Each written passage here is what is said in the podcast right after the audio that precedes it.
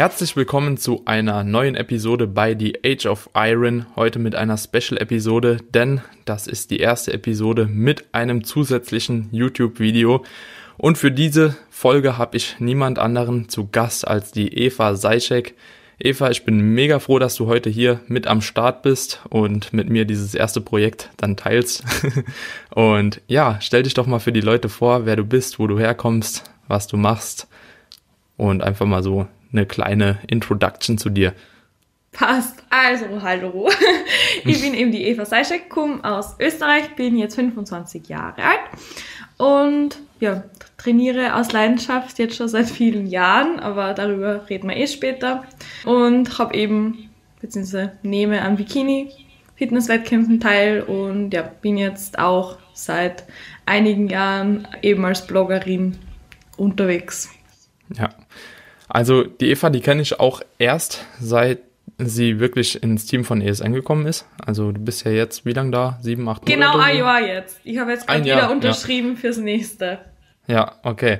Und ja, vorher war es mir auch so gar nicht bekannt. Ich wusste auch gar nicht, dass du YouTube machst vorher. Aber seitdem verfolge ich dich halt eben auch und habe auch gemerkt, dass du definitiv so viel Knowledge hast, dass du hier safe in den Podcast reinpasst. Ähm, da bin ich auch immer so ein bisschen vorsichtig, wen ich da halt eben reinhole, weil halt auch viel Trash irgendwie auf Instagram unterwegs ist ja, und ich natürlich auch nur Leute haben will, die jemand anderem halt irgendwo auch weiterhelfen können. Da denke ich, dass du ziemlich an der richtigen Stelle hier bist. Ja. Und Eva, also wir wollten heute so ein bisschen darüber sprechen, einfach dich als Person. Vor allem wollten wir auch mal das Thema Instagram und YouTube so ein bisschen anschneiden und dann nochmal auf die Bikini-Thematik und die A-Thematik im Spezieller eingehen. Und zwar machst du jetzt schon seit Ewigkeiten, glaube ich, Instagram, ne? Du bist so ein Urgestein, was das angeht. YouTube kam ein bisschen neuer dazu, meine ich. Na, ne? auch 2015.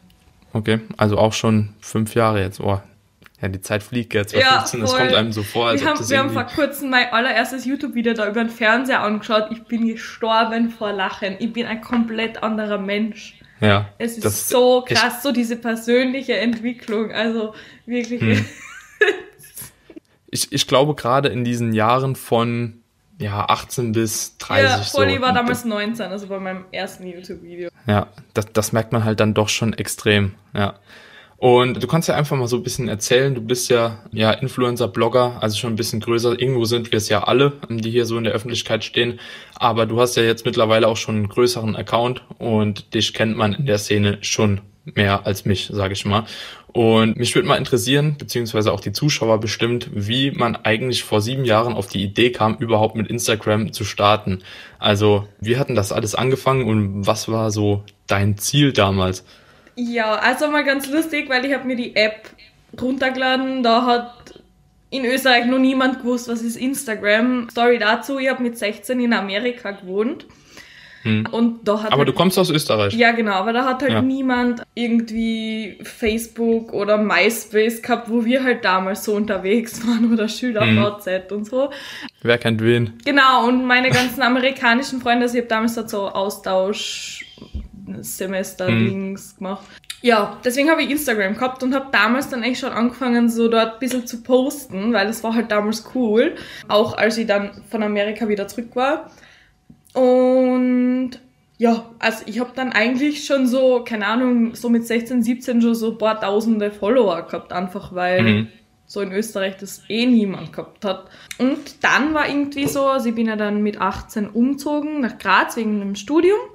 Mhm. By the way, ich studiere Mathematik und Biologie. Auf also Lehramt. es hat gar nichts damit zu tun, genau. Also ich bin jetzt dann bald fertig. Jetzt wegen der ganzen Corona-Thematik wird es jetzt ein bisschen verziehen, aber ja, war mhm. damals so am Hadern Sportwissenschaft oder das und habe mir gedacht, okay, was Vernünftiges mach das, weil ich hätte nie gedacht, wo, wo, wo ich mich jetzt hinentwickle, so. Mhm. Von dem her, ja. Und habe dann so während dem Studium, das war die Zeit, wo ich so krass zum Trainieren angefangen habe, das immer mehr so auch dort dokumentiert. So meine ersten Posts waren eher so Bikini-Bilder und Urlaubsfotos. Also mhm. ich habe die eh noch alle drin. Wenn es jemandem langweilig ist, kann er da zurückscrollen. und keine Ahnung, ich habe mir so absolut nichts dabei gedacht. Ich habe halt so einfach diese Foto gepostet und das waren halt so auch aus dem Gym und das war halt damals auch voll das Problem, weil die Leute haben mich wirklich verarscht so. Ich habe damals so in der Schule noch und ich habe damals auch einen Freund gehabt, der hat das halt voll lächerlich gefunden, so warum fotografiert sie sie jetzt im Fitnessstudio, mhm. was halt ja. heutzutage normal ist so. Mhm. Aber wie du eben sagst, so, da war ich so wirklich die erste, würde ich jetzt mal sagen, in, im österreichischen Raum auf jeden Fall. Ich glaube sogar im deutschen Raum eine der ersten. Mhm. Und habe das dann einfach so dokumentiert, also auch immer so Rezepte schon und gesund halt gebacken und dann waren ja. halt so die ersten Kooperationen. Ich weiß nicht, Fitness-Guru, kennst du die Marke noch? Nee. Das nee. war damals so die Influencer-Blogger-Marke vor sechs, sieben Jahren. Und irgendwie war das dann so cool so und ich meine, ich hätte nie gedacht, dass daraus mal ein Beruf entsteht oder irgendwas. Es war einfach so ja. cool, die anderen zu motivieren. Ich habe es auch nochmal für mich als zusätzliche Motivation gesehen und keine Ahnung, es hat einfach Spaß gemacht, aber es war halt irgendwie so, okay, irgendwie waren dann immer mehr Leute dabei, wollten immer mehr Infos haben und Instagram Stories hat es ja damals auch nicht gegeben. Ah, stimmt, ja. Genau, und deswegen habe ich dann mit YouTube ja. begonnen, weil ich bin halt so ein Mensch, der labert einfach extrem gern. ich habe damals überlegt, so entweder ich mache jetzt einen Blog, aber schreiben ist so gar nicht meins. Und dann habe ich gedacht, okay, ja gut, mache ich YouTube. Ja. Und man merkt halt auch am Anfang extrem, wie unsicher ich da war. Und es ist mhm. richtig lustig. Also Hast die Videos aber alle noch drin? Habe ich alle drin, muss man nachschauen. Ja. Also vor allem die ersten Trainingsvideos, das ist 1A, allein so die körperliche Entwicklung. Da mhm. habe ich 20 Kilo weniger wie jetzt, aber halt Muskelmasse. Es ist ja. richtig lustig. Ja. Und ja, dann hat sie das irgendwie alles so weiterentwickelt. Dann waren so die ersten Sponsoren nach meinem ersten Wettkampf und dann sind aus Geschenken wirklich schon bezahlte Kooperationen entstanden und dann auf einmal war irgendwo so, ich würde sagen so vor zwei Jahren dieser Breaking Point, wo ich wirklich gecheckt habe, das wird jetzt irgendwo mein Job. Mhm. Also ich würde wirklich sagen, so vor zwei Jahren ungefähr war der Punkt. Bis dahin okay. war es wirklich so Spaß. Ich habe ja. das auch immer aus reiner Leidenschaft gemacht und aus mhm. Freude und es war nie die Intention, dass das mal ja. mein Job wird. Und ich glaube, das ist halt alles Geheimnis von dem Ganzen, ja. weil wie oft kriege ich eine Nachricht so, ich möchte auch Bloggerin werden, so hast ja. du Tipps und das ist halt ja. die falsche Herangehensweise. Mhm. So, mittlerweile, es ist wirklich traurig, traurig in dem Sinne, ist es glaube ich schon so ein Traumberuf worden. So, wenn du jetzt kleine Kinder fragst, so was, was sie werden wollen, teilweise sagen sie so Bloggerin oder so. Ja. krass. Ja. ja, es ist halt einfach, ich sag mal so, der Markt ist jetzt halt schon so richtig krass übersättigt. Ich sag, ich war damals mhm. vor sechs, sieben Jahren in Österreich die einzige neben der Stephanie Davis. Also wir haben eigentlich ja. ziemlich gleichzeitig gestartet. Mhm. Und da hat es uns niemanden gegeben. Ja. Und jetzt macht es ja fast schon jeder so. Ja. Also es ist ja mittlerweile ja. normal. Ja, also man muss ja auch sagen, es ist auch irgendwo eine gute Chance, über Facebook und Instagram sich zu vermarkten. Also ich denke auch für jeden Selbstständigen macht das irgendwo Sinn, ja. dort auf jeden Fall ein Auftreten zu haben, dass die Leute halt ein Medium haben, wo man nachschauen kann, wer bist du, was machst du, was kannst du, ne? Also erstmal mhm. so einen mhm. persönlichen Eindruck zu bekommen. Ich denke, das macht halt schon Sinn für viele und man sollte das Ganze auch nicht unterschätzen, aber man sollte auch nicht mehr dem Ganzen so nachrennen, jetzt auch noch so zu wachsen wie damals halt. Das ne? geht auch nicht mehr, glaube ich. Also ich, ich merke es bei mir so. Es ist eine Woche, da habe ich mal 1000 Follower mehr und dann ist mal eine Woche, da verliere ich 300. Ja, ja. Also, und ich glaube gerade so, wenn man anfängt, ist das halt eben noch weniger mittlerweile. Also ja. ich glaube nicht, dass man mittlerweile noch in einer Woche 300 Follower gainen kann, wenn man halt irgendwo bei 1000 ist oder so. Ne? Also wenn man, bei 1000 anfängt, 300 Follower. Sein und wie du eben sagst, so, es ist einfach der Markt schon so groß. So, ja. du, du musst irgendwo von der Menge abheben. Ja. Und ja, und, und man merkt halt eben auch, die, die schon länger dabei sind, die machen es halt eben auch anders. Ne? Also so, das ist genauso jetzt mit einem YouTube-Account zu starten, während die Qualität halt bei den Videos bei manchen YouTubern halt eben so exponentiell geisteskrank ist. Ja, ne? voll. Und dann kommst du an mit deinem kleinen Setup, ja, man fängt ja irgendwo klein an, ne? Man muss ja auch erstmal rantasten. Aber ich, ich sehe es so, also ich, ich finde auch, keine Ahnung, bei mir ist es so, ich habe weder professionelle Kamera, noch sonst irgendwas und das ist einfach mein Ort. Also ich mache alle Fotos mit meinem Handy, ich mache meine YouTube-Videos mit meiner kleinen Kamera, so ich habe keine super Ausrüstung, ich schneide alles selber. Aber das ist ja. halt, das, das bin halt einfach ich. So. Ja. Ja, Bei mir wird kein Photoshop verwendet oder Ding, aber wie du eben sagst, so, es gibt diese perfekten Accounts, mit, wo jedes ja. Foto zum anderen passt und alles super perfekt und Ding. Das ist einfach so, das zeichnet, glaube ich, jeden so aus. Auch. Ja. Und aber eben bei halt YouTube halt sehe ich es halt so, es ist halt mehr, Hobby, ne? mehr Inhalt als ja. wie perfekt ist mein Video jetzt. Ja, ja, also ich bin auch so. Ich gebe mir auch nicht großartig Mühe bei meinen Bildern habe ich auch keinen Bock drauf, weil es ist einfach anstrengend so, ich bin kein ja. Model, keine Ahnung, ich mache das einfach, damit ich auch was habe, wo ich einen Text runterhauen kann. Genau, mir geht's auch so darum so, also vor allem einen Stories und, und also bei mir ist halt hauptsächlich Rezepte, gesunde Ernährung, ja. Trainingsvideos, wobei jetzt eben leider nicht so, aber ja, ja und ich versuche da einfach die Leute zu ja, denen weiterzuhelfen und, und ihnen eben zu sagen, was der richtige Weg ist. Ja. Ja. Und ja, das macht aber so ein Account auch irgendwo aus. Ja. Also ich glaube, deswegen ist der Account auch so gewachsen, wie er gewachsen ist. Ja. So nicht nur, weil du einer von den ersten warst, weil es gab viele, die das halt eben früh schon gemacht haben. Ja. Aber ja. Ich glaube, bei mir auf jeden Fall, was bringen. immer mitgespielt hat, war so die Ehrlichkeit, die wenige mhm. Accounts haben. Plus eben, ja, ich weiß nicht, also die, die ganze Entwicklung einfach, weil ich es immer so festgehalten habe. So egal, ob ich jetzt Vollgas im Aufbau war oder so, ich bin immer ehrlich dazu gestanden. Mhm. Und das feiern bei mir extrem viele. Also auch so von den Stories her, bei mir ist es scheißegal, ich zeige mich so in der Früh komplett ungeschminkt direkt aus dem mhm. Bett so, aber das würden viele halt niemals machen ohne Filter ja. oder so. Ja. Aber das finde ich halt einfach so extrem wichtig. Und ja, das sind halt so Dinge, wo ich mir einfach denke, das muss halt jeder für sich so entscheiden, mhm. aber ja, ist einfach krass. Also vor allem so, ich schätze das so extrem. Ich werde teilweise behandelt so, als wäre ich deren Freundin. Also mhm. mittlerweile, ich bin nicht mehr so die reine Fitness-Eva, ich habe mich so extrem in alle Richtungen entwickelt. Also ich habe jetzt vor kurzem gefragt, so was interessiert euch? Also die wollen halt alles über anwissen. Mhm. So. Ja. Und das ist halt auch so, ich kriege dann auch manchmal Nachrichten, da schreibt mir jemand, wenn sie Probleme mit ihrem Freund hat oder so. Mhm. Also wirklich so, als wäre der am Freundin. Und das ist halt ja. so irgendwie süß zu sehen. Also auch auf der Fibro oder so. Das sind für mich immer so Momente, ja. wow, ja. Ja, das ist schön. Ja. Aber es ist natürlich auch ein bisschen schwierig, wenn du halt so eine Reichweite hast, für jeden auch irgendwo noch da zu sein. Also das fällt mir halt persönlich schwierig, Krass, wenn die Nachrichtenanfragen halt wieder bei 99 irgendwas sind, du eigentlich so schon recht viel zu tun hast und dann halt manchmal auch so dicke Texte reingeklatscht bekommst. Und du denkst nur so, Alter, der hat sich so ja. viel Mühe gegeben, um diesen Text zu schreiben aber ich habe gar keine Zeit, um das jetzt ja. noch zu beantworten. Also das ist auch schon immer so ein Zwiespalt. Und jetzt bei meiner Voll. Reichweite ist das ja nochmal was anderes echt. wie auf deine. Aber es ist, wie du sagst, schwer. Aber mm, also eigentlich kriegt so fast jeder Antwort von mir. Also wenn es wirklich irgendeine. Scheiterfrage mhm. ist oder irgendwas, versuche ich das immer. Meistens dann sogar per Memo. Dann freuen sie sogar den ja. meistens mehr. Für mich geht's auch schneller. Ja. Und ja, wo ich halt manchmal ja. explodieren könnte, ist so, ich mache zum Beispiel eine Story, sage, keine Ahnung, das Top ist von da und da.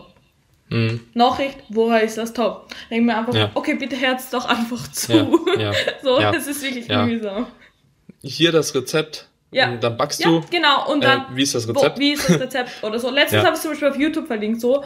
Und dann habe ich so zehn Nachrichten gekriegt, so, kannst du es bitte, ich soll es jetzt auf Instagram auch noch posten. Sage ich, ja, äh, seid ihr jetzt zu faul, dass ihr dort nachschaut? So, ich, ich poste schon ja. so jedes Rezept und mache alles. Und dann ja. ist halt so. Ja. Klassiker ist auch, wenn ich Haferflocken mit irgendwie Whey und einer Banane oder so poste. Was Rezept, Rezept? Fragezeichen. Hm, ja, ich weiß. Hm. Wasser, Mikrowelle, so. fertig. Alter, ja. ja. Das ist halt auch immer so ein, naja, aber sei mal dahingestellt und du hast jetzt eben gesagt, du studierst noch Mathe und Biologie. Und jetzt hast du halt eben diesen Job als Blogger, Influencer, wie auch immer man es bezeichnen mag. Hast du jetzt schon eine Vorstellung, wie du nach deinem Studium weitermachst? Willst du das erstmal so ähm, beiseite legen? Ja, also ich denke, als Lehrer kriegt man ja auch irgendwo schon einen Job, so, ne? Ja, das also bei mir ist so, keine Ahnung, wo dieser Punkt war, wo ich eben gecheckt habe, okay, das wird jetzt wirklich so mein Job, war es irgendwie zu spät, dass ich gesagt hätte, ich gebe das Studium jetzt auf. Mhm. Also bei mir so, ich bin einfach so extrem ehrgeiziger Mensch. Jeder, der mich kennt und ohne Spaß, so, da hat wirklich schon jeder zu mir gesagt, außer meine Eltern, so, warum studierst du das eigentlich noch? A, es gefällt dir nicht einmal mehr, also vor allem das Mathe-Studium macht eigentlich nur Probleme und es ist einfach ganz anders, als ich es mir vorgestellt habe. Aber mhm. ich war immer so, nee, ich ziehe das durch. So, ich, ich kann das nicht mit meinem Gewissen vereinbaren, ja. dass ich jetzt sage, ich lasse das. Für mich steht auf jeden Fall fest, ich möchte nie in die Schule. Also ich kann es ja. mir absolut wirklich gar nicht mehr vorstellen. Aber wenn das Instagram-Game vielleicht nicht mehr funktioniert, dann würde ich gern irgendwas in Richtung Management studieren, eben Social Media für irgendeine Firma machen, sowas. Also mhm. da haben sie meine Interessen eigentlich komplett verschoben. Ich bin gern Lehrer, also mir macht das auch Spaß und so und ich habe ja meine Praktika gemacht. Aber mit dem Leben, das ich jetzt gerade führe und das ich absolut liebe, könnte ich es mir nicht vorstellen. Also mhm. ich sag mal, vielleicht habe ich da irgendwann den Umschwung, dass ich sage, es fällt mir jetzt ein, aber ich bin mir ja. ziemlich sicher, dass ich das Studium nie brauchen werde. Aber ja. ich mache es trotzdem fertig. Ja, kann ich nachvollziehen. Also ich hatte auch zwei Ausbildungen gemacht. Ich hatte früher mal Elektroniker für Betriebstechnik gemacht, direkt nach der Schule. Auch in so einer größeren Firma. Es war auch alles mhm. schön und gut, habe aber nach einem Dreivierteljahr schon gemerkt, das ist absolut nichts für mich. Hab's dann trotzdem die dreieinhalb Jahre Ausbildung fertig ja. gemacht halbes Jahr weiter gearbeitet, ein bisschen Geld verdient und dann direkt gesagt, so nö, mache ich nicht mehr. Dann habe ich mit Physiotherapeut angefangen, habe nach eineinhalb Jahren auch gemerkt, okay, hier in diesem Bereich so Fitness und Bodybuilding etc., Coaching, da kann ich auf jeden Fall auch reingehen und da finde ich auch meine Leute und mhm. kann davon auch safe leben. Aber auch gedacht, okay, komm, machst das trotzdem fertig. War auch halt sehr gut so, aber jo, irgendwie ist es halt, wenn man hier so drin ist in dieser Bubble und sei das jetzt, ob das jetzt Blogger ist oder halt einfach irgendwie Online-Coaching oder mit den Kunden halt so Kontakt haben, so übers Internet, es ist einfach für mich einfacher, weil es von zu Hause ist. Ne? Egal ja. wie, ich bin froh, immer wenn ich zu Hause bin und den Tag halt planen kann, wie ich will. Mhm. Und ob ich jetzt abends ein Coaching mache oder ob ich das morgens mache oder mittags mache, das ist dann erstmal prinzipiell egal. Und ich habe halt so Freiheiten, die man sonst im normalen Beruf halt nicht hat. Und ich glaube, das ist halt das Schönste daran. Ich kann zum Friseur gehen, wann ich will. Ich kann irgendwie trainieren gehen, wann ich will. Außer es steht halt wirklich mal ein fester Termin. Aber das ist halt ja immer so selten so und dementsprechend kann ich natürlich auch irgendwie die Zeit mit Freunden, Freundin, Familie und so weiter auch legen, wie ich will. Weißt ja. du, wenn die nur Abendszeit haben, dann habe ich halt auch Abendszeit. Wenn die Morgenszeit haben, dann habe ich auch Morgenszeit. Und das ist halt, glaube ich, das, was mir so an diesem ganzen Internetgeschehen so am meisten Spaß macht. Ja, wobei das sehe ich so als Vor- und Nachteil. So Kann, sag ich ja. immer. Also ich sag immer, irgendwo vermisse ich diesen geregelten Ablauf, weil bei mir ist halt also jeder Tag anders so. Dann habe ich mal die Story, dann muss ich Fotos machen, dann habe ich Termine, dann habe ich das, dann fliege ich vielleicht mal Shooting. Aber es ist halt, ich wünsche mir ehrlich gesagt jetzt seit längerem, dass ich mich einfach mal zwei Wochen auslog. Ja. Wirklich jetzt. Schwierig. Also wie gesagt, ich mache seit sieben Jahren eigentlich nichts anderes als täglich posten, täglich Ding. Und ich glaube, es wird mir echt mal richtig gut tun, um da mal wirklich ist. abzuschalten. Also das überlege ich jetzt schon seit langem, dass ich ein bisschen was vorproduziere, weil natürlich, ich habe ja meine, ähm, ja. jeder, der sich das jetzt vielleicht anschaut, denkt sich, ja, mach doch einfach, du kannst das. Na, mhm. es ist nicht so einfach, wie ja. man sich halt denkt. Und ja. dann müsst ihr halt vorproduzieren und irgendwer müsste es dann sozusagen schon hoch, hochladen und bla bla. Mhm. Ist halt die Frage so. Aber ich glaube, das wird mir dann unterbewusst wieder stressen, wenn man denkt, okay, haut das jetzt eh mhm. alles so hin, wie ich mir vorstelle. Und ja. Ist schwierig. Ja. Und so ein geregelter Tagesablauf, sage ich mal, ist ja auch sportlich gesehen schon relativ wichtig. Also für mich ist es schon ziemlich wichtig, jetzt gerade ja, auch so in der Wettkampfdiät. Ja, ist ziemlich gleich so, aber... Ja, und das ist halt, keine Ahnung, ich stehe jeden Tag um 8 Uhr auf oder halb acht bis halb neun stehe ich immer auf und ich gehe auch immer von irgendwie halb zwölf bis halb einschlafen. Jeden mhm. Tag halt. Ne? Und das macht mir das irgendwie auch so ja, stimmig, weil ich weiß, wann ich frühstücke, ich weiß, wann ich Mittag esse und ich weiß, wann ich Abend esse, so ungefähr. Also ich habe immer drei Mahlzeiten am Tag und ich finde, das ist halt schon ein extremer Vorteil, wenn man nicht auch noch über so Sachen nachdenken muss. Mhm. Und das macht das Athletendasein dann auch irgendwie cool, weil du hast morgens deine Arbeit, mit, mittags hast deine Arbeit, ja. abends gehst du ins Training. Oder du verschiebst das halt eben einfach irgendwie Voll. die Blöcke so. Ja. Und ich brauche auch diese Routine und das finde ich auch, da gehört auch ein bisschen was dazu, zu, dazu also dass du dieses Leben einfach noch gebacken bekommst, auch wenn du mhm. kein Routinemensch bist, ne? Weil ja. dann gehst du mal um drei schlafen, dann gehst du mal um elf schlafen, so, dann stehst du mal um zwölf auf, dann stehst du mal irgendwie um acht auf. Ja. So, und das macht das halt eben, finde ich, schon ein bisschen schwierig. Und das würde mich auch nerven. Also da bin ich echt froh, dass ich auch so eine gewisse Selbstdisziplin habe und halt eben Ja, Aber ich glaube, das kam auch durch dieses. Stressmanagement irgendwo, ja. Also bei mir ist halt auch so, wenn ich dann auf der Uni auch noch viel zu tun habe und dann habe ich das und YouTube und das und das und Termine und dann muss ich noch Shooting wegfliegen und dann steht's hier bis da oben. Und das Mhm. Schlimme ist halt immer, du wirst halt immer so, ich traue mich teilweise, also wenn Leute nicht wissen, was ich arbeite, mir ist immer unangenehm zu sagen, ich bin Influencer oder Blogger. Es ist halt so negativ behaftet und die Leute glauben, man hat nichts zu tun. Ohne Spaß, ich habe jetzt Mhm. mal geschaut, allein Instagram-Zeit und ich bin kein Mensch, der durch Instagram scrollt und kein Mensch, Ja. ich verfolge mich eigentlich so gut wie niemanden auf Insta, also außer Ja. ein paar Teamkollegen und da schaue ich Ja. auch nicht jede Story oder so. Also wirklich nur beruflich, so. Aber ich arbeite fix mindestens 50 bis 60 Stunden in der Woche und dann studiere ich noch. Und das ist halt so, und da ist so Zeit für Fotos machen, bearbeiten und so noch nicht mal eingerechnet. Ja, ja. Ich habe ich hab auch 26 Stunden rein Insta und Ja. ich mache ja deutlich weniger noch. Voll. So und dann denke ich mir immer 26 so, Stunden. es wird halt so, das ist ja kein Job, so, du machst Ja. halt ein Foto und postest. Ja, ja. Allein so, wenn ich jetzt eine Rezeptstory drehen muss, das dauert Stunden. Wenn ich jetzt ein Video schneide oder irgendeine längere Story hochlade, das dauert Stunden so, um das Ja. zu bearbeiten, schön zu formatieren. Es ist, also wie gesagt, auch hinter so einem Bild steckt so mehr Arbeit. Ja. Ich Ja. meine, du weißt das eh. Und dann Text schreiben oder sonst was und vor allem die YouTube-Videos, das ist stundenlange Arbeit, so, die halt keiner sieht. Und teilweise wird das halt auch wirklich gar nicht irgendwie geschätzt, Nee, vor, vor allem, weil auch keiner checkt, glaube ich, dass du durch Instagram selbst und durch YouTube selbst kaum Geld verdienst. Also durch Instagram gar nicht Na, und durch YouTube durch halt YouTube eben auch auf- nur bedingt. auf So. So. es ist nix Ja, eigentlich. das ja. lohnt sich nicht. Das ist genauso hier mit diesem Podcast. Also ich bezahle für den Podcast im Jahr, keine Ahnung, 400 Euro oder so. Plus halt eben das, was geschnitten wird und so. Und ich verdiene ja nichts dadurch. Ja, ne? voll. So, das, Also das ist wirklich- quasi das ist das- freiwillig. der Mehrwert, den ich gebe und ich mir so jedes Rezept so, ich freue mich, wenn mich dann wer markiert Ja, und das halt auch genau. schätzt, weil das dann so, ich könnte jetzt auch ein Rezeptbuch rausbringen und das Ja. um 100 Euro verkaufen, aber ihr Ja. kriegt das alles gratis, ihr kriegt die Ja. Trainingspläne gratis und dann muss es den Leuten noch so viel wert sein, dass sie dort zumindest auf Like druck und den in irgendeiner Form unterstützt, aber es wird halt leider immer weniger Ja. geschätzt. Zum Ja. kriege ich teilweise schon so richtig bösartige Nachrichten, wenn ich mal ein Training nicht mitfilme, so, Mhm. kannst du das heutige Training hochladen? Ich denke mir so, okay, ich, ich trainiere einmal wirklich gern ohne Handy. Und Mhm, ja. ich filme nicht Es ist manchmal ein bisschen undankbar, aber Wirklich, dennoch bin ich sagst, sehr, manche sehr da froh. wirklich undankbar. Ja, Ja. Dennoch bin ich froh, dass ich es halt machen kann. ja Irgendwo. voll, ne? total. Also, Also, ich weil man hat ja auch Job. Kooperationen und so. Also irgendwo kommt das Geld ja auch dann wieder Ja, rein. Also so ist sicher. es ja schon, ne? Und in der heutigen Folge wollten wir eigentlich auch noch ziemlich stark mal auf das Thema eben Bikini-Wettkämpfe und Diäten eingehen, bevor wir uns jetzt hier eine Stunde mit Instagram verquatschen. Ich wollte den Leuten Fall. das halt eben mal so ein bisschen so nahelegen, was das eigentlich ist. Und ich habe gedacht, da bist du safe ein guter Kandidat. Und ich denke, es war auch schon ein guter Einblick, den man so bekommen hat, ne? Weil das ist schon immer sehr, sehr schwierig nachzuvollziehen, wenn man halt eben gar nicht da drin ist. Und auch viele werden jetzt noch denken, so, ja toll, so, ich gehe halt also zehn Stunden auf den Bau. Und ganz ehrlich, das ist auch härter. Ja. Ne? Also es bestreitet ja keiner, dass ein normaler Job nicht teilweise Klar. härter ist. So, ne?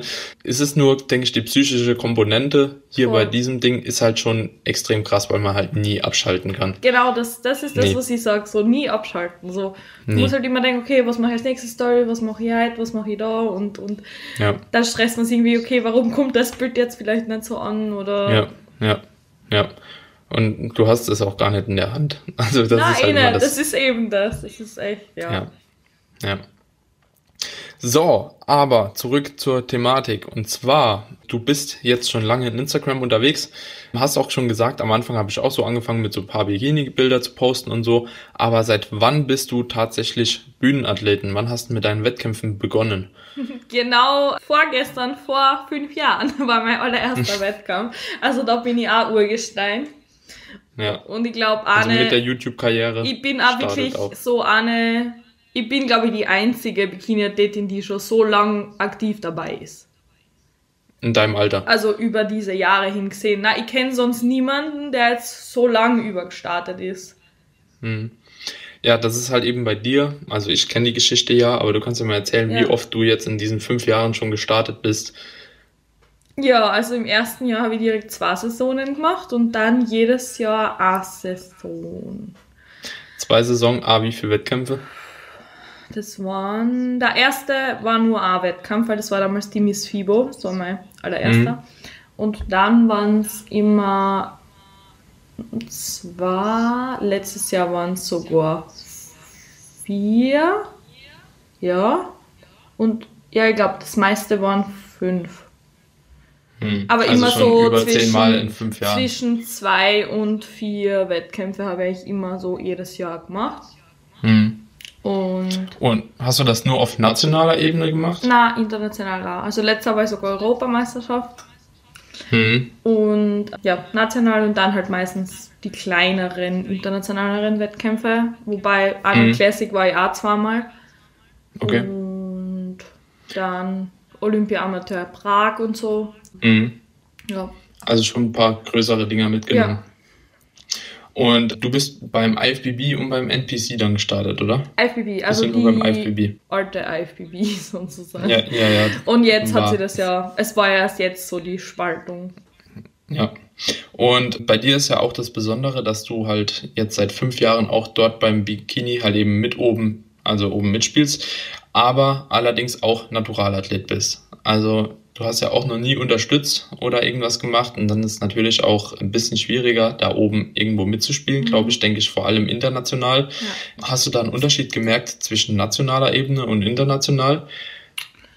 Auf jeden Fall, ich würde mal sagen, natürlich das Niveau ist auch ganz anderes. So. Mhm. Also national, ja, das ist, sage ich mal, natürlich, da wird auch schon einiges nachgeholfen. Mhm aber da frage ich mich halt auch, das sind teilweise Mädels, die zum ersten Mal starten. Oh, wo man einfach denkt, okay, es ist halt manchmal schlimm, wenn Leute in die Hände von falschen Coaches geraten und davon gibt es mhm. leider, wie du sagst, einen Haufen. Ja. Und mm, viele Menschen sind diesbezüglich, glaube ich, einfach dumm, beziehungsweise wenn Person XY sagt, das ist super, nimm das, sie hinterfragen es selber nicht, weil sie zu bequem mhm. sind. Ich war nie so jemand. Also ich war schon in falschen Händen und hätte das und das empfohlen bekommen. Mhm. Aber ich habe dann immer gesagt, so, okay, ich beschäftige mich mal, setze mich mal mit der Thematik auseinander und dann überlege ich mir das. Ja? Mhm. Ich habe wirklich ja. schon überlegt. Das mhm. sage ich euch jetzt ganz ehrlich. Und ja, also auf jeden Fall auf internationaler Ebene ist es ein Wahnsinn. Also es wird halt immer krasser. Mhm. Wobei dann letztes Jahr auf der Europameisterschaft ich zum ersten Mal für mich erkannt habe, das, was die da sehen wollen, mhm. gefällt mir persönlich nicht mehr. Ja. Also die, die Bikini, es war wirklich nur mehr dürr und definiert, dass es nicht mehr krasser geht. Mhm. Also ich habe dann wirklich schon als Feedback gekriegt, so ich habe zu krasse Po-Muskulatur und so, weil man dachte, ah ja, ernst so, letztes Jahr war so, okay, Bikini mhm. kann nicht zu viel sein und sie können sie ja nie so festlegen. Und ich sag mal, die Russinnen sind halt immer vorne dabei. Da ist das Ganze mit Stoff ja generell als ziemlich entspannt so. Ja. Was ich eben auch erfahren habe, die kriegen ja krass gezahlt, so für Wettkämpfe auch. Also okay. das ist dort ein bisschen anderes Game als bei mhm. uns. Und ja, also sag mal, wenn du auf einer Europameisterschaft stehst, da sind 40 Mädels mit dir auf der Bühne und da schaut jede sau gut aus. So, da, mhm. da gibt's niemanden, den du direkt aussortieren kannst. Ja. Also da geht's wirklich um natürlich Bodybuilding ist subjektiv, Bodybuilding wird nie fair sein. Ja. Das ist kein Sport, du laufst, ja. du bist der Schnellste. Das, das ist ja. einfach der Sport nicht. Wer Fairheit sucht, der ist in dem Sport, sag ich mal, falsch am Platz. Deswegen habe ich ja, immer gesagt, mir geht's um meine persönliche Entwicklung mir geht's nicht darum, Erste zu werden, weil dann hätte ich eben, wie gesagt, ein anderes Programm fahren müssen. Mhm. Ja. Dann war sie, es ja. geht natural nicht weiter. Ja. Das ist natürlich bei Bodybuilding allgemein ist es schon schwierig zu entscheiden, ja. aber gerade im Bikini, Bikini ist, ist es halt, äh, Bikini und Men's Physik finde ich so, mhm. jo, also mega schwierig und vor allem auch von Verband zu Verband halt eben auch nochmal anders, ne? Ähm, Jetzt bei der IFBB, das ist halt ein ziemlich großer Verband, da ist es, denke ich, noch relativ einheitlich geregelt. Ähm, Im Natural Bodybuilding ist es ja so, dass du halt eben äh, sehr wenige Verbände hast, also ja. gerade in Amerika und England. Ich habe so, so überlegt, mal zu wechseln, aber hm. es war halt irgendwie immer so, ich war von Anfang an dort und die sind halt einfach ja, größer und. Ja, es, es wird halt auch mies dann, wenn du quasi von einer IFBB Europameisterschaft mit der Bühnenpräsenz, also mit der ganzen ja. Aufmachung etc., dann nochmal zurückgehst auf eine, keine Ahnung, eine WM vor allem auch in dem Naturalverband. Also das ist ja. nicht so geil. Vor allem ist die deutsche Meisterschaft, also mit der GmbF, ist eigentlich so, finde ich, von der Aufmachung her noch die beste Meisterschaft, auf der ich bisher war. So, und das ist halt eine deutsche Meisterschaft, ne? Und ja. eine WM ist irgendwie schlechter aufgestellt. So, das ja. finde ich halt schon ja, sehr räudig irgendwo, aber kann ich dann auch verstehen, gerade wenn man dann bei der IFBB auch schon Natural ganz gut platziert hat, warum sollte man zwangsläufig wechseln? Hast du jetzt zwischen den einzelnen, also zwischen national und international andere Kriterien wahrnehmen können? Also hast du da anderes gesagt bekommen, wie du national quasi besser platzierst und international? Gab es da Unterschiede oder sollte man da in der Bikini eigentlich schon ziemlich das Gleiche mitbringen? Es ist eigentlich in Österreich meistens lieber gesehen der nicht zu harte Look. Mhm. So habe ich es halt beobachtet und international war es dann doch sehr knochig, würde ich mal sagen. Vor allem letztes Jahr ja, ist mir extrem aufgefallen. Und wie gesagt, sie suchen so jedes Jahr was anderes. Also wenn ich so die komplette ja. Entwicklung einfach anschaue von der Bikini-Klasse, dann ist es halt so, es ist immer dünner geworden und mhm. viel definierter. Also ich sag mal so, wo ich begonnen habe mit dem Ganzen, hast du natural auch noch ganz oben mitspielen können, hat sie verschoben. Außer du hast jetzt, ich sag mal, man kann vielleicht da Sono oben mitspielen, wenn du wirklich die Mördergenetik hast. Ja. So. Aber die habe ich nicht. Also da bin ich einfach vorbelastet. Also ah, ich habe ja Lipödem mhm. und ich werde nie knochenharte Beine kriegen. Da kann ich noch mhm. sieben Jahre diäten. Ja. So, das ist halt so. Und ja, jetzt so der Unterschied minimal, würde ich sagen. Also generell ist das Bild Bikini eh immer schon gleich. So schmale Teile halt und vor allem Genetik. So, ja. da kann man dann stoffen, wie man will, wenn einfach diese Grundkörperform nicht passt oder es spielt halt auch Gesicht mit. Es spielt halt auch Präsentation mit. Und das, ja. deswegen sage ich ja, es ist halt total subjektiv, weil der mhm. eine Wertungsrichter findet vielleicht rote Haare cool und deswegen kriegt die eine mehr Punkte oder so. Ja. Das ja. ist ja, wie gesagt, bei Bikini finde ich es auch sehr undurchsichtig. Ja. Aber ist ja schon mal eine ganz gute Info, wenn jetzt jemand wirklich Bikini starten will von den Zuhörer, Zuhörerinnen, äh, vor allem Zuhörerinnen, dass sie vielleicht eben so diäten, dass man national vielleicht noch nicht ganz so hart ist mhm. ähm, und dann international halt ja. halt eben nochmal eine Schippe drauflegt, weil das ist ja meistens auch so, dass die Wettkämpfe dann Später zwei, drei Wochen ja, danach voll. sind. Also so ähm, habe ich jetzt aber meine Athletin geplant und ich coach jetzt auch für die Bühne. Das ist jetzt eben mhm. auch so mein Projekt Projekt, weil, wie gesagt, vor allem für Bühne und für Bikini-Klasse gibt es einfach so viel schwarze Schafe in der Szene und mhm. ja, mir macht das extrem viel Spaß mit dem Coaching. Ja, also ich finde es auch mega geil. Ja. Macht mir, also habe ich auch so, das ist eigentlich schon fast mehr ein Hobby wie ein Beruf. Ja, voll. Ja, ja, also ich also bin so mittlerweile mit allen so befreundet und das ist so total cool und eng und ja gerade so auf die Prep-Richtung, da ist natürlich ja auch, umso später es wird, halt eben auch immer mehr Kontakt so. Und ja. das steht ja dann auch irgendwo nicht mehr im Verhältnis von dem, was man bekommt, zu dem, was man halt eben leistet, wenn man das so als Arbeit sehen Voll. würde. Aber es macht ja auch einfach irgendwo Spaß, wie du sagst, dann ist man schon mit befreundet und will einfach so, dass derjenige das Beste rausholt ja. und du gibst halt auch alles dafür und dann wird das halt richtig schön, ja. Also kann ich vollkommen nachvollziehen. Jetzt hat sich das bei dir aber so angehört, als ob du relativ das Ganze negativer betrachtest als noch vor drei Jahren wahrscheinlich. Ja. Wo du noch extrem Spaß dran hattest. Jetzt bist du fünf Jahre am Stück gestartet. Und wie wird das Ganze jetzt weitergehen? Hast du noch mal einen Start geplant oder was hast du für die Zukunft vor? Ja, ich muss sagen, irgendwo letztes Jahr ist auch eh so auf der Europameisterschaft für mich dieser Breaking Point von dem Ganzen mhm. wo ich irgendwo gemerkt habe, ich bin jetzt gerade nicht mehr so gern da und mhm. irgendwie war das so Zwang. Ich habe mich in der Zeit auch gar nicht mehr gut gefühlt. Also ich war, es war ja generell immer so hormonell auf und ab und dann war halt so, letztes Jahr habe ich zum ersten Mal Blutwerte nehmen lassen, mhm. Off-Season und in der Prep und es war mhm. halt so wirklich ein Schlag ins Gesicht, sage ich mal, das auf schwarz-weiß zu haben. Von wann Off-Season und von wann Prep? Also wie lange warst du da schon in der ähm, Off-Season und wie viel hast du da zum Bühnengewicht zugenommen? sieben oder acht Monate Unterschied. Okay, und, mit welchem um Gewichtsunterschied? Ich glaube, 10 Kilo würde ich jetzt sagen. Mhm. Ungefähr 8 bis 10 Kilo. Und das war halt so, ja. Also ich meine, ich habe es gewusst, was ich meinem Körper antue, so jahrelang mhm. eigentlich so. Aber wenn du es dann halt schwarz auf weiß hast, das war nochmal was anderes.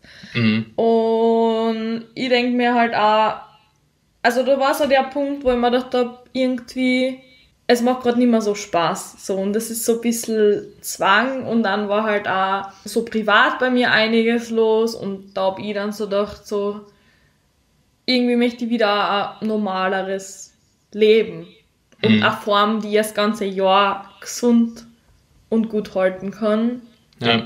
Und vor allem habe ich eben auch für mich erkannt, okay, wenn du da jetzt Top 6 gehen willst, dann wird das nicht mehr ohne was gehen. Mhm. Und es war halt für mich auch so, den Schritt möchte ich persönlich nicht gehen. Und da ja. immer, weil ich sage jetzt national drei Meistertitel, so wie viel brauche ich noch? Also ja. das ist für mich kein Reiz mehr. So. Ja, ja. Und natürlich, wie gesagt, diese persönliche Entwicklung jedes Mal, aber es ist halt auch ernüchternd, wenn du mega viel Geld ausgibst für einen Wettkampf, weil ich weiß nicht, die Personen werden das wahrscheinlich wissen, allein so Startgebühr für Europameisterschaft sind mehrere hundert Euro, Reisekosten, mhm. das muss man alles selbst bezahlen. Das bezahlt uns niemand. Bikini ja. 400, 500 Euro, dann vielleicht noch Coach 100 Euro, 200 Euro im Monat. So. Mhm. Das sind Ausgaben, die schon mal wahnsinnig hoch ja. sind, wo ich wahnsinnig geile Urlaube machen könnte.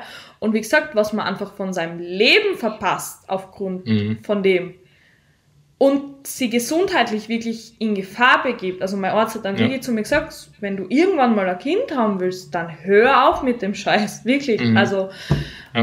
und ich habe es dann einfach selber schon gemerkt, dass ich war fertig so einfach. Mhm. Und da habe ich so für mich dann einfach letztes Jahr war irgendwie so, ich habe mir nicht, ich habe mich auch nicht gut gefunden. Also so, ich in Wettkampfform, ja. das habe ich nicht attraktiv gefunden mehr. Ja. Es war irgendwie so, okay, geil, so disziplinsmäßig, aber das war, wie du sagst, so, es ist alles negativer geworden, so plötzlich. Mhm. Und dann ja. habe ich für mich so entschieden, nö, jetzt mal nicht. Also ich ja. habe den Punkt aber auch schon mal gehabt nach drei Jahren. Mhm. Und dann war so von heute auf morgen, ich habe wieder Bock gehabt. Ja. Das kann wirklich, ich kann morgen in der Früh aufwachen und sagen, okay, ich starte im, im, im Herbst wieder. Das kann passieren. Ja. Das, so bin ich. Ja. Aber jetzt aktuell muss ich sagen, habe ich jetzt kein Interesse. Ja. Und wenn, werde ich eher beim anderen Verband starten. Wo was wie, keine Ahnung, WBFF würde mich zum Beispiel wahnsinnig reizen. Mhm. Da wird nämlich auch nicht so eine krasse Defi verlangt. Und mhm. ich glaube, es wird generell einfach so besser zu mir passen. Sind die in Deutschland eigentlich aufgestellt? Hast du eine Ahnung? Nö, nix. Nee, ist nur international. Das sind nur, ne? nur diese, genau, größeren. Aber ich finde das eigentlich auch ganz cool, weil das sind auch immer in coolen Städten und das kann man dann auch direkt mit ja. einem Urlaub oder so dann. Ja, einmal kurz eskalieren nach dem Wettkampf. Genau. Zeit einfach genießen. Ja, wenn man es halt kann, ne? Ja. wenn man da so abschalten kann. Ja. Manche fangen da ja noch an, so sich nach einem Tag, wenn sie sich dann mal so ein bisschen vollgefuttert haben, schon so wieder anzufangen, oh nee, scheiße, ich nehme jetzt zu und so, ja. das darf man halt in dem Moment nicht. Na, ne? das finde ich auch voll wichtig, weil, also ich kriege ja. voll oft so Fragen dazu, also so Selbstliebe und wie ich mit der Gewichtszunahme zu umgehen kann. Und zum Beispiel letzte Woche haben wir mal direkt böse einer angemauert, so, naja, du hast dich schon sehr schlecht entwickelt, so, weil letztes Jahr hast du richtig gut ausgeschaut mhm. und schau mal, wie du jetzt ausschaust und immer so, hä? Kann dir erstens mal egal sein. Ich fühle mich ja. so besser. So, seriously. Ja. Wenn ich mir jetzt aussuchen könnte, Wettkampfform oder die Form, die ich gerade habe, würde ich mich zu 100% für die Form entscheiden. Ich finde die so viel attraktiver mhm. und wie gesagt, das Ganze rundum einfach. Mein ganzes Leben jetzt aktuell. Wenn, wenn ich jetzt ja. mein Leben von heute mit dem vom letzten Jahr vergleiche, obwohl wir gerade Corona haben, ich in Quarantäne bin, ja. fühle ich mich so viel besser, glücklicher mit der kompletten ja. Lebenssituation. Ja. Und das ist was, das kann mir keiner nehmen. Und da habe ich halt nur ein Two-Pack und kein Six-Pack. ja. Ja, also das Paradoxe halt eben an dem Wettkampfsport ist gerade auch so bei der Bühnenform. Also ich denke, bei Bikini ist es sogar noch ein bisschen einfacher als bei Bodybuilding. Wenn du halt eben so richtig trocken bist, du kannst es sowieso nicht genießen. Ne? Also du bist ja. sowieso komplett im Eimer einfach. Ja. Die geht's einfach nur noch räudig, so die mhm. letzten Wochen. Und jeder sagt, boah, wie siehst du so geil aus und so. Und du, also, das sind ja mehrere Punkte. Erstens erkennst du es gar nicht, ne? Also, wenn du so trocken bist, du Na, erkennst gar nicht, wie dem, trocken in dem du bist. Sinn, da siehst du, da habe ich noch Fett und da bin ich zu dick. Und dann schauen wir die Fotos an und man gedacht, an dem Tag hast du die dick ja. gefühlt. Und eigentlich schaust du aus wie ein Magersüchtige. Wirklich, ja. das ist halt auch das Schlimme. Als Bikini-Athletin schaust du in Form aus wie ein Magersüchtige. Wenn ich in Wand herumlaufe, ich habe Hosengröße 32 gehabt und Oberteile habe ich teilweise aus der Kinderabteilung anziehen können. Mhm. Also es ist ja. halt wirklich schlimm. So. Ja. Und dann das Gesicht halt so, du schaust ja. wirklich aus, als wärst du krank. So. Da hat mir einfach jeder nur mal gefragt, so geht's dir eh gut. Mhm. Ja, das Ding ist halt eben auch, wenn du jetzt starten wollen würdest nochmal, ne? Ja. also ich glaube, es ist bei dir mittlerweile auch so einfach, dass du halt eben älter geworden bist und dadurch, dass du älter geworden bist, plus halt eben diese Blutwerte mal gesehen hast und auch mittlerweile halt eben weißt, was das bedeutet, so, ne, weil mittlerweile ist die Aufklärung ja auch einfach deutlich besser wie vor fünf Jahren, das Klar, muss man ja auch einfach sagen, so. so. Ne? Mittlerweile gibt es so viele Leute, wenn man halt eben weiß, wen man verfolgen muss. Und ich denke, das weißt du, man folgt ja in Instagram auch Leuten, dann sieht man ja auch immer, wer denen noch folgt und so, wenn man dann so ein Brad Schönfeld verfolgt, mhm. so ein Mike Ishotel und so weiter und so fort. Die geben halt eben ja vor, was du machen sollst und in welchem Maße du dich bewegen sollst, weißt du, und wenn die Leute mittlerweile immer noch die gleichen oder wenn die Leute die Personen verfolgen und dann immer noch sagen, okay, ich muss jedes Jahr starten, so dann äh, ja. ja, also irgendwann ist halt eben der Ehrgeiz halt vielleicht ein bisschen fehl am Platz, vor allem weil man halt eben gerade auch in Bodybuilding-Klasse oder so halt auch irgendwo dann nicht mehr das rausholt, was man eben rausholen Kann. Ja, könnte. Ne? Also ich würde auch sagen, wenn ich jetzt dieses Jahr, ich habe ja auch geplant, dieses Jahr nochmal zu starten, das erste Mal seit drei Jahren, jetzt hat mir jetzt mhm. drei Jahre Pause gegeben, das war auch echt angenehm und ich würde auch immer noch sagen, okay, ich könnte noch länger Pause machen, aber mittlerweile bin ich halt an dem Punkt, dass wenn ich sage, okay, ich mache noch länger Pause, auch wenn ich weiß, ich kann noch Muskulatur draufpacken, so ich könnte noch eine bessere Form bringen, da dieser Drive auch verloren geht. Ja, so, also ja. dann komme ich auch an diesen Punkt, ich habe gemerkt, wenn ich jetzt dieses Mal nicht nochmal diäte, dann komme ich an den Punkt, dann mache ich ewig so weiter, bleib mhm. einfach immer in der Offseason und werde vielleicht erst nochmal in acht Jahren starten. Und wenn dann, dann denke ich auch, oh, okay, dann habe ich nochmal andere Ziele und so. Und vielleicht wäre es dann abgebrochen. Deswegen, ich habe eigentlich dieses Jahr nochmal Lust, aber es kann ja auch sein, dass es einfach gar nichts gibt in der Herbstsaison. Ja. So, dann gehe ich halt auch nochmal in die Offseason und finde es aber auch nicht so schlimm halt. Ja. Ne? Dann sehe ich einfach nochmal besser aus von der Ausgangslage her, kann nochmal ein bisschen schöner trainieren, kann es nochmal genießen. Und ich muss echt sagen, ich genieße die Offseason deutlich mehr wie diesen Grind für einen Wettkampf hin. So, also manche feiern das ja auch so, dass zu durchleben. Ich habe es jetzt zweimal gemacht, so es ist alles schön und gut, kann man machen. Hilft auch, also hat mir persönlich auch extrem geholfen für die Weiterentwicklung einfach. Also ja. ich bin deutlich zielstrebiger geworden durch diese Sachen auch. Da bin ich mir auch ziemlich sicher und habe auch eine Routine bekommen. Und Voll. also es gibt einem schon ein krasses Gefühl, vor allem wenn man es dann geschafft hat. So, dann Voll. weißt du halt eben, du hast was gemacht, so was nicht viele machen, ne? Mhm. Und wo auch wirklich Mut dazu gehört, das durchzuziehen. Aber wie gesagt, ich habe es ja schon gemacht. Ich ja. weiß ja, wie es ist so ja. und ich weiß, worauf es ankommt. Und ja, also ich bin auch nicht mehr der Fan davon, dass man halt eben so oft im Leben starten muss. Also klar, man braucht auch Bühnenerfahrung und so. Man wird immer besser von Mal zu Mal und so. Das ist ja alles mit einbegriffen. Aber wenn ich abwägen müsste, würde ich mich auch so auf jeden Fall für die Offseason entscheiden. Ja. Immer. Ja.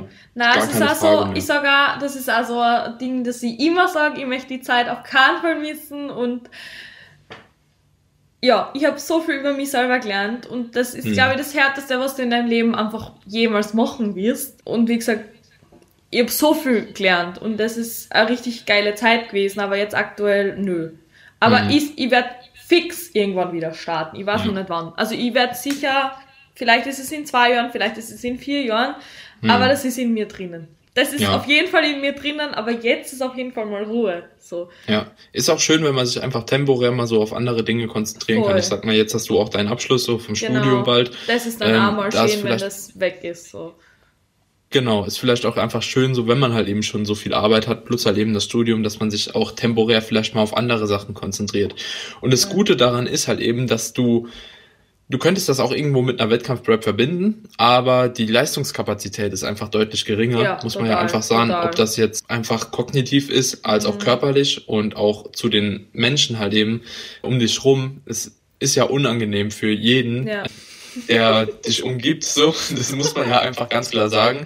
Äh, vor allem, wenn du dann halt eben noch zusätzlichem Stress mhm. unterlegen bist in Form von deinem Studium und so weiter, dann wird's halt schon schwierig, ne. Das ist manchmal nicht so geil. Aber dafür eignet sich halt. Und ich finde halt eben auch trotzdem, dass du jetzt wahrscheinlich das Studium fertig machst und wahrscheinlich mehr Stress denn je hast, so im Studium, nehme ich einfach mal an, so mit allem drum und dran, mhm. wird es dir wahrscheinlich trotzdem möglich sein, ein ganz normales Trainingsalt oder einen ganz normalen Trainingsalltag eben durchzuführen. Ja. Und das wäre in der Prep halt auch so Boah, weißt du, weil jetzt du verlierst du die Freude so in der, in der Prep. So jetzt gehen jedes Training, ja, nice, ja. nice PR. Ja. So, ich habe mich in der ja. Offseason ohne Spaß von jedem Training zu jedem Training gesteigert. So, das habe ich noch nie gehabt. Das war so richtig geil. Heute wieder die Übung und jetzt mhm. wieder mehr und auch Wiederholung mehr. Und das ja. es war so richtig, es hat kein schlechtes Training gegeben. Und keine Ahnung, so in der Prep denkst du so, okay, boah, heute muss ich das machen und mhm. das und das ist halt auch so das Traurige, so dass man diesen Drive, wie du sagst, so ein bisschen verliert. Und mhm. Und hier muss man halt eben auch, auch ganz klar unterscheiden. Also hier im Podcast sind bestimmt auch ein paar Leute, die unterstützen. Und da muss man halt eben auch unterscheiden. Also natural macht es einfach nicht so viel Sinn, jedes Jahr zu starten, so weil man mhm. sich hormonell einfach komplett aus dem Leben zieht. Ich denke, unterstützt, vor allem wenn man das Ganze halt eben auch immer mal wieder so abklärt, äh, ja. abklären lässt vom Arzt. Das würde ich natürlich auch jedem empfehlen, der unterstützt. Ja. Das regelmäßig zu machen, wird es wahrscheinlich so ein bisschen anders aussehen. Also gerade von der Erfahrung her gehen ja auch viele hin Richtung Wettkampf und geben sich einfach ein bisschen mehr. Ne? Und hauen dann halt eben die PRs raus. Also so Crown to the Show mäßig und sehen dann einfach auch besser aus und fühlen sich teilweise auch mhm. besser, obwohl sie halt eben härter grinden, so ob das im Training ist, ob das Cardio ist und so weiter und so fort, was wir halt ja alles gar nicht machen. Ja. Ne? Und dementsprechend muss man da auch so ein bisschen unterscheiden. Wenn du halt eben on bist, dann kannst du jedes Jahr starten. Ich würde es auch persönlich nicht empfehlen. Ne? Also das sind nochmal zwei verschiedene Schuhe, ja. aber du kannst auf jeden Fall jedes Jahr starten mit mehr Muskelmasse. Wenn du Neddy bist, dann hast du einfach eine Zeitspanne, die du brauchst, um nochmal überhaupt vom Wettkampf hormonell klarzukommen. Ja. Das wird sich so zwischen drei und sechs Monaten ja, irgendwo bewegen. Bei mir ist jetzt fast ein Jahr dauert. Ich bin noch bei mir hat es auch acht Monate gedauert. Nicht, also mein Progesteron ist noch immer also entweder ich muss jetzt eine Therapie machen oder ich krieg's jetzt mit Mönchspfeffer wieder halbwegs in den Griff. Aber also ich glaube als Mann schneller als als Frau. Definitiv. Du Und ich kenne auch viele auch Frauen, die ohne Hormontherapie gar nicht mehr ihre Periode gekriegt haben. Ja, also ich glaube, als Mann kannst du auch einfach weniger kaputt machen wie als Frau. Ja. Das muss man einfach so sagen. Also ich hatte jetzt Peak Off-Season meine Blutwerte genommen und die waren top. Also hatte ich aber jetzt auch dann zweieinhalb Jahre im Überschuss. So, ne? Ich, ich sag auch, ein Mann ist gemacht. dafür gemacht, definiert ja. zu sein. So, das ist, es liegt halt in der Natur. Eine Frau nicht. Wir sind diejenigen, die für Kinder da sind. Und wenn, wenn dein Körper schon selber am Verhungern ist, dann natürlich, okay, wofür brauche ich jetzt noch mhm. ja, das? Deswegen es hört sich immer so steinzeitmäßig an, ne? Aber, aber es ist Steinzeit. Ist es, ist, es ist leider so. Ohne Spaß. Ja. So, ich hab's ja gemerkt, ich wache in der Nacht auf, fuck, ich hab Hunger. So, geh jagen, tu was. Mhm. Es ist. Ja. Ja, das ist halt eben, wenn man relativ hart wird, irgendwann kommt eben der Punkt. So. Ne? Und als Neddy-Athlet brauchst du halt eben, wie gesagt, als Frau noch länger, bin ich mir auch sicher. Wie gesagt, mhm. bei mir hat es auch länger gedauert wie sechs Monate. Aber in der Regel sind die meisten auch so, was ich an Erfahrung sammeln konnte von den Leuten, die ich coache, so nach drei bis sechs Monaten sind sie nochmal über den Damm, so, was mich halt eben persönlich auch immer wundert, weil es bei mir absolut halt eben nicht so ist. Ne? Ja. Also die nach drei Monaten in der Offseason und vielleicht einer Zunahme von acht Prozent oder was, Gewichtszunahme, dann sind die schon wieder so am Start, dass die keinen Hunger mehr haben. Und ich denke mir nur so nach drei Monaten, Alter, ich will essen. So, ja. ne, ich will mehr essen, ich will mehr essen. Wann gehen die Kalorien nochmal hoch und so? Ja.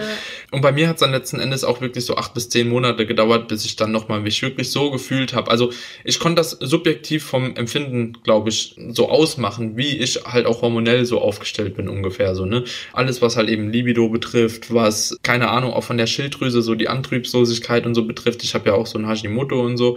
Und das kam mir dann halt eben so vor, als ob ich halt bis dato nicht 100% back war. Also es ging wirklich so immer bergauf, bergauf, bergauf. Es wurde immer besser, immer besser und ich habe jeden Tag gedacht so, jo, ich fühle mich nochmal besser, ich glaube, jetzt ist es soweit, ja. Jetzt bin ich nochmal, aber es gibt ja keinen Schlagpunkt, so wo ja. du einfach nochmal fertig bist, sondern das ist ja so ein langsamer Prozess, der einfach ein bisschen dauert.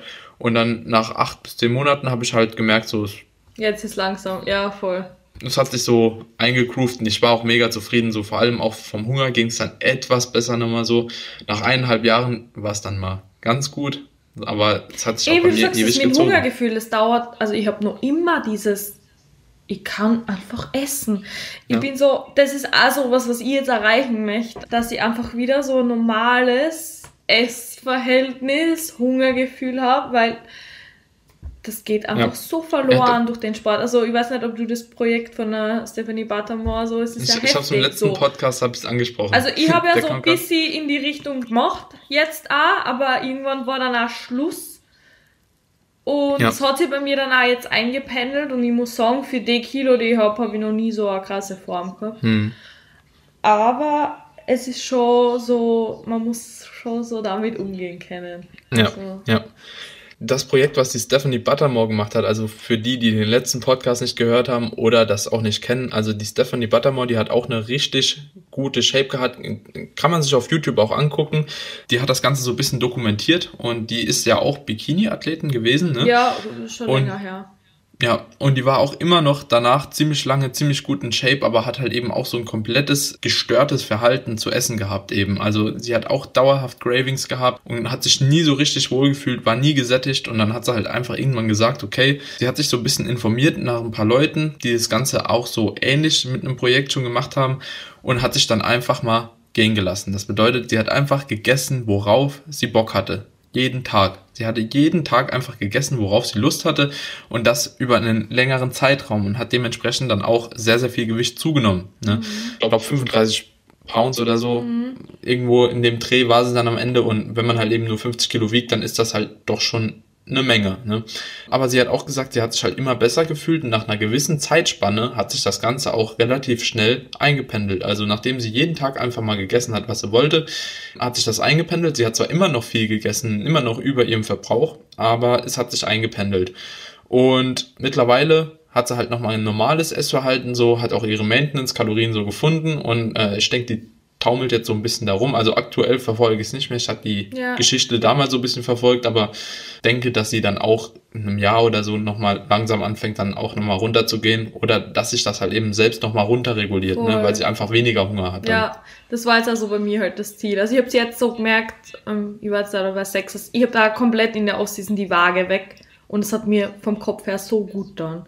Die Körperwaage oder die Körper? Äh, Körper. Ja, ja. Und wirklich nur Eben, weil es hat mich so gestresst, diese fucking Zahl so. Und eigentlich habe ich mich mhm. körperlich ganz gut gefühlt, aber das war diese, okay, ich bin jetzt über 70 Kilo, oh, what the fuck, so.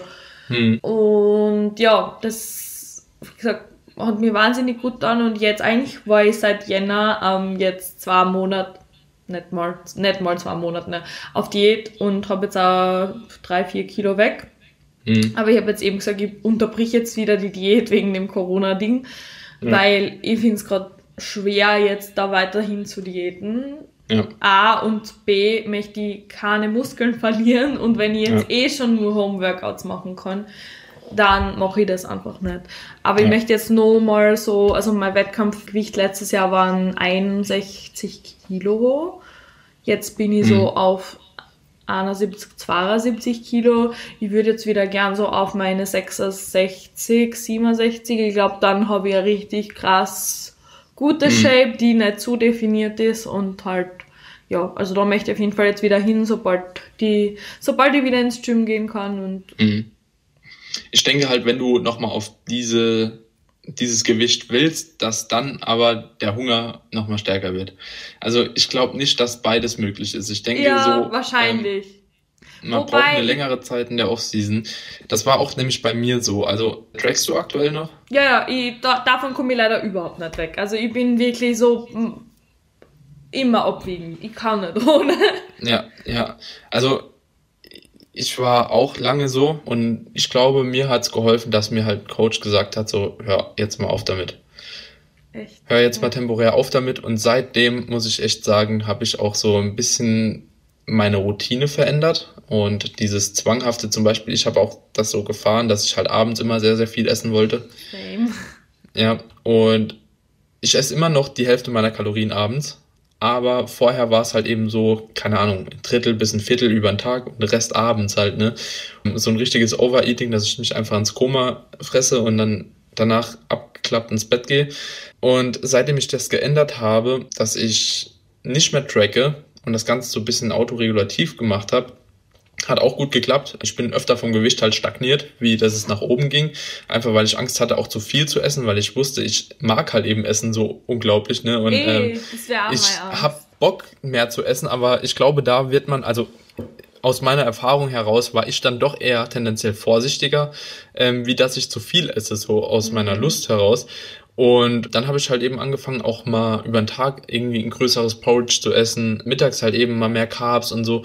Und keine Ahnung, so langfristig habe ich das Gefühl gehabt, dass es dann doch deutlich besser wurde. Ne? Ich habe gemerkt abends, okay, ich hatte auch gar nicht mehr so viel Hunger und ich hatte nicht noch das Verlangen nach einem Eis irgendwie noch mal ein Stück Schokolade zu essen und so und war dann einfach im Endeffekt zufrieden mit dem, was ich dann hatte und war dann auch satt. So vorher, ich hatte Pins, ich habe mir nach dem Wettkampf das Jahr, habe ich mir jeden Tag einen Pin reingezogen. Mhm. Ob das jetzt ein Cremissimo war, ein komplettes, oder ein Ben Jerry's ja, oder Eis keine Ahnung. Auch also ich meine, ich ist jetzt eher diese gesünderen Eisdinger, so ja. Halo und sowas. Aber trotzdem, keine Ahnung, ich brauche einfach am Abend so mein großes Meal plus Nachspeise. Das muss einfach.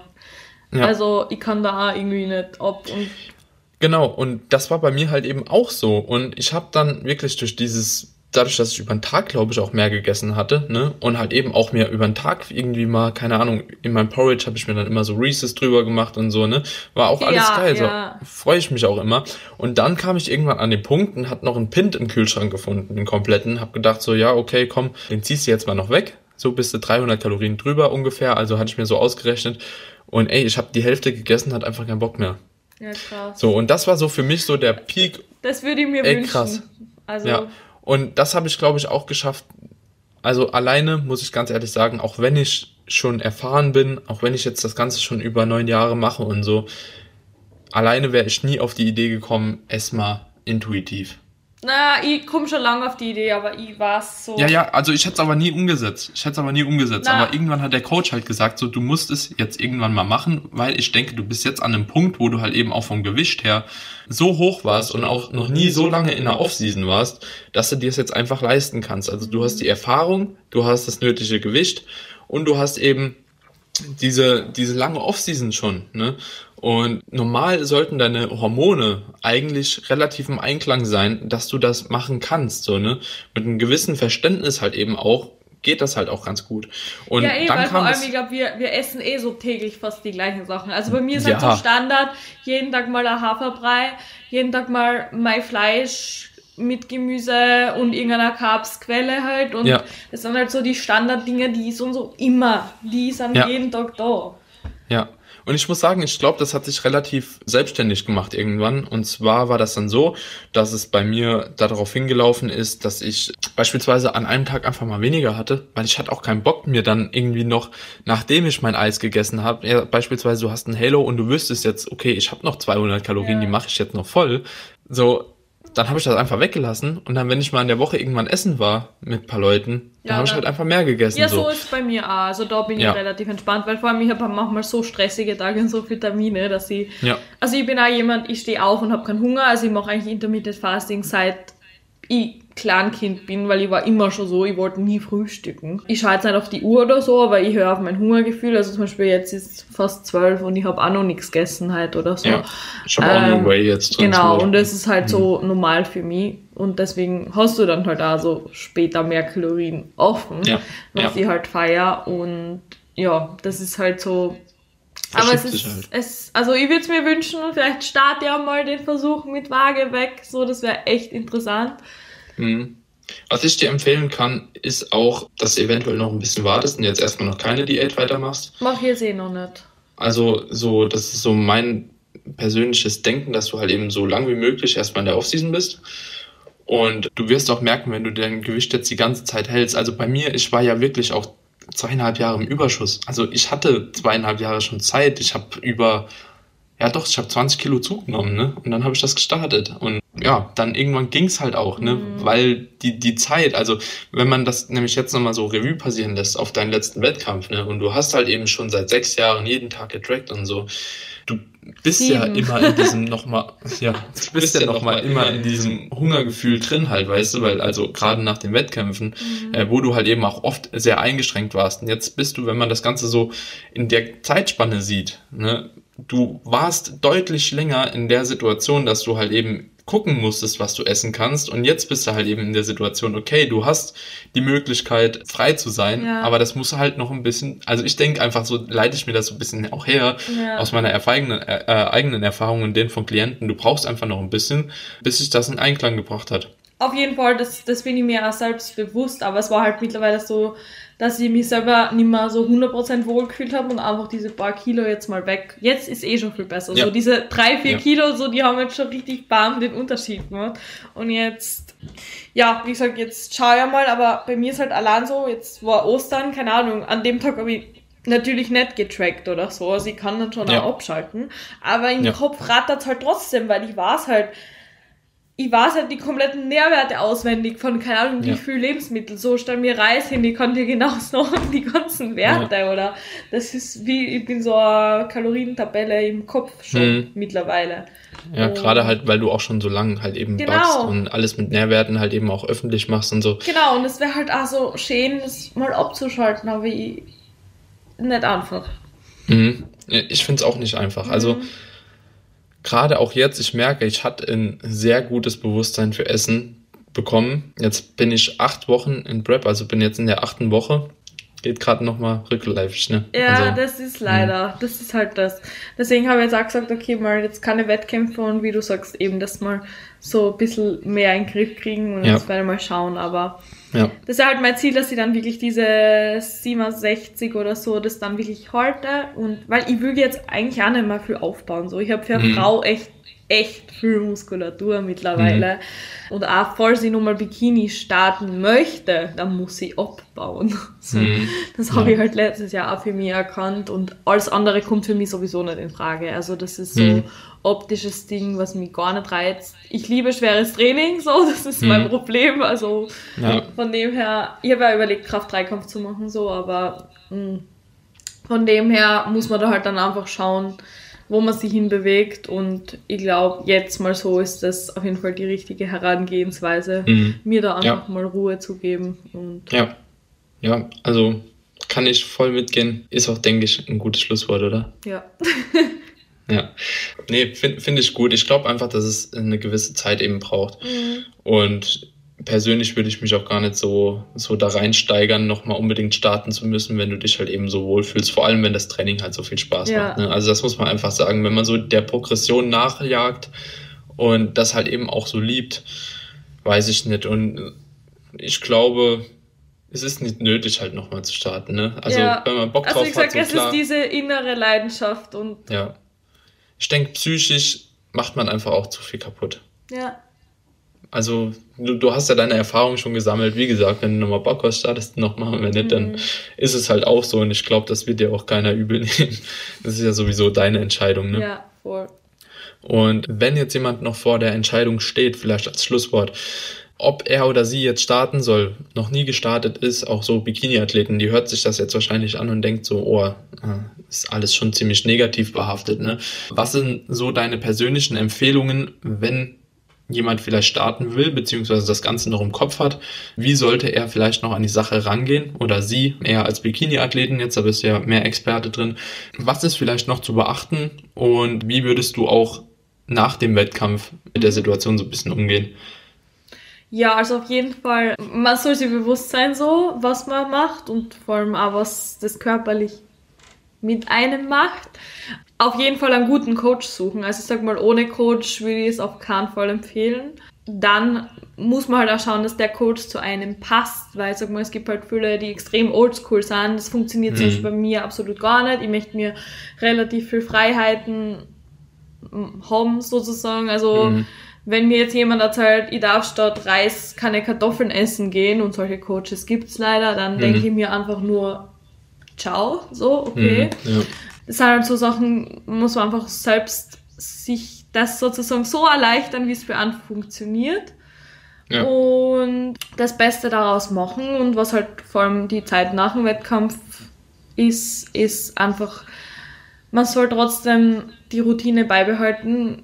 Ich habe nach meinem ersten Wettkampf wirklich den Fehler gemacht. Also mein erster Wettkampf war so extrem Oldschool-Diät, wirklich jeden Tag das Gleiche. Und mhm. ich habe weder Spaß mehr gehabt am Essen noch am Training. Das war halt so ein so direkter psychischer mhm. Fall-Down nach meinem allerersten Wettkampf und da habe ich dann wirklich krass zugenommen. Und daraus habe ich dann aber auch gelernt. Mhm. Also ich sehe es auch mal wieder so, von dem her, ja.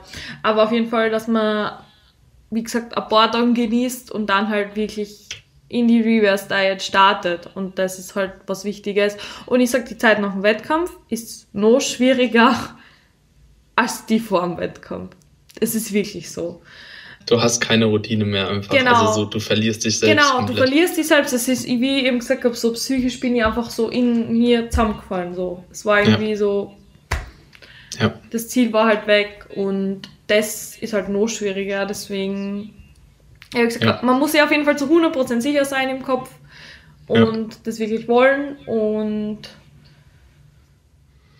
ja, ich denke auch, also nach dem Wettkampf solltest du auf jeden Fall ein Ziel haben, ne? Genau. Das ist so, also das hat dann bei mir auch immer funktioniert. Letztes Jahr, wie gesagt, habe ich mich absichtlich da ein bisschen mehr gehen lassen als sonst. Aber ansonsten habe ich noch oft eigentlich mich dann immer wirklich im Griff gehabt, so wie ich es ja. wollte. Ja, ich denke, das ist halt eben auch das größte Problem, dass viele halt eben aufhören und auch versuchen, irgendwie die Wettkampfshape noch zu halten. Ne? Und die orientieren Auch. sich an Instagram, an irgendwelchen Bildern ja. von anderen und so.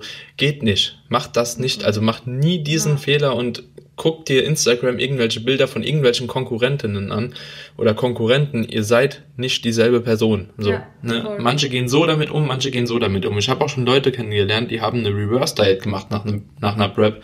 Mit 6% KFA haben die reversed. So, und ich habe halt eben einfach gegessen. So, ich wurde erstmal schwerer, habe den Recovery ja, Diet Ansatz Also so, ich sag mal, diese 4, 5 Kilo hast du dann nach zwei Wochen schon oben. Das ist einmal nur Wasser so. Ja, und, und da können viele leider gar nicht abschalten. Ja, und aber irgendwann kam auch bei denen der Punkt, egal wie lange die sich halten konnten, tack, und es ja. kam alles, ja. es ist eingebrochen so. Ja. Du brauchst ein gewisses Gewicht, ansonsten funktioniert das Ganze cool. nicht. Du kannst nicht bei, also wer bei 5% KFA oder so sich noch reversen will, mhm. oder bei einer Frau halt dementsprechend höher, die, das ist der falsche Ansatz meiner Meinung nach. Egal wie, so. es ist der falsche Ansatz und das sollte man nicht haben. Na, voll na, sehe wie du. Also, ja. da können auch viele nicht abschauen. Das war für mich zum Glück nie ein Problem, weil, wie gesagt, ich mich direkt in der Wettkampfform nie so gut gefühlt habe, wie mit ein paar Kilo mehr. So. Ja. Also, wie gesagt, meine Optimalform ist jetzt genauso das Zwischending zwischen Wettkampf und dem, was ich jetzt habe. Und da war es ja für mich selber, es ist für mich kein Problem, dorthin zu kommen. Ja. Das erreiche mhm. ich, wenn ich will, in zwei Monaten. Ja. So ohne mhm. Probleme. Aber. Wie gesagt, das ist halt einfach so eine gesundheitliche Frage, so wie man es mhm. möchte. Aber ja, ansonsten fällt mir jetzt da auch mehr kein Tipp ein, aber es ist auf jeden ja. Fall, man sollte bewusst sein, auf was man sich da einlässt. Ja, auf jeden Fall. Okay, Eva, ich danke dir, dass du hier warst. Wenn die Leute dich finden wollen, wo finden sie dich? Auf YouTube und Instagram unter Eva Seischak. Okay, ich mache auch alles nochmal in die Show Notes, also verlinkt das Ganze. Und ansonsten, Leute, ihr wisst Bescheid, wenn euch der Podcast gefallen hat, gebt ein Abo auf iTunes, würde mich mega freuen. Das Ganze abonnieren und vielleicht ein Screenshot in die Story. Könnt mich und die Eva gerne taggen und wir würden uns freuen. Und ansonsten ja. wünsche ich dir noch einen schönen Tag, Eva. Vielen Dank, dass auch. du da warst. Wir sehen uns. Bye. Mach's gut.